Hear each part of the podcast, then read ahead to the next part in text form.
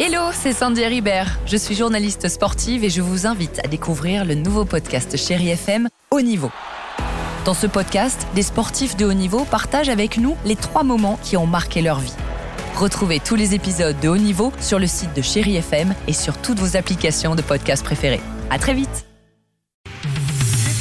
Il est avec nous. Bah, c'est déjà une première bonne nouvelle. Oui. Et l'autre bonne nouvelle, c'est que tu fêtes ton anniversaire. Applaudissements Oh, c'est pour pas Alexis vrai. de la Joyeux Fléchette. Oui, c'est vrai, Ouais. 14 mars. Bonne aujourd'hui. anniv la flèche. T'as prévu un petit truc, un pot. Bah oui, un petit gâteau au chocolat pour vous tout à l'heure. Eh ben, écoute, avec ouais, plaisir. c'est- On a hâte, sachant qu'en plus, on connaît tes talents de cuisinier. La météo, pardon, bonne anniv. Merci. La météo, après un lundi euh, orageux, alternance de nuages de pluie et d'éclaircies sur la majorité de pays ce matin. Oui, ça coince principalement sur un axe, sur un axe sud-ouest, nord-est avec des giboulées. Neige sur nos massifs à basse altitude. Beaucoup de vent près de la Méditerranée, mais du soleil. Temps plus calme, plus ensoleillé pour tout le monde demain. Le mercure s'abaisse 7 degrés cet après-midi à Lille. 11 à Paris, 12 à Lyon, 14 à Bordeaux, mais 19 à Nice, maximale du jour de 6 à 13 ce matin. On aura demain dans le pays une nouvelle journée d'action des syndicats contre la réforme des retraites. Pas de gros problèmes normalement à la RATP, le métro parisien, mais forte perturbation pour les RER sous la responsabilité de la SNCF.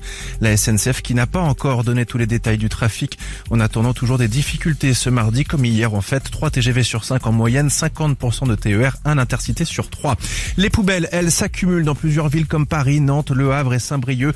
La CGT, l'un des principaux syndicats de salariés, appelle à cesser le travail dans tous les ports de France pendant trois jours. Et ce matin, c'est à souligner à Nantes, 200 manifestants de la CGT justement bloquent en ce moment les ports du périphérique qui mènent à l'aéroport. Déjà de gros bourchons dans le secteur. Le dépôt pétrolier à Dijon est lui bloqué depuis 5 ce matin par une intersyndicale. Dans le reste de l'actualité, le chèque énergie, un coup de pouce réservé aux 6 millions de Français les plus démunis. Le but, les aider à faire baisser la facture de chauffage.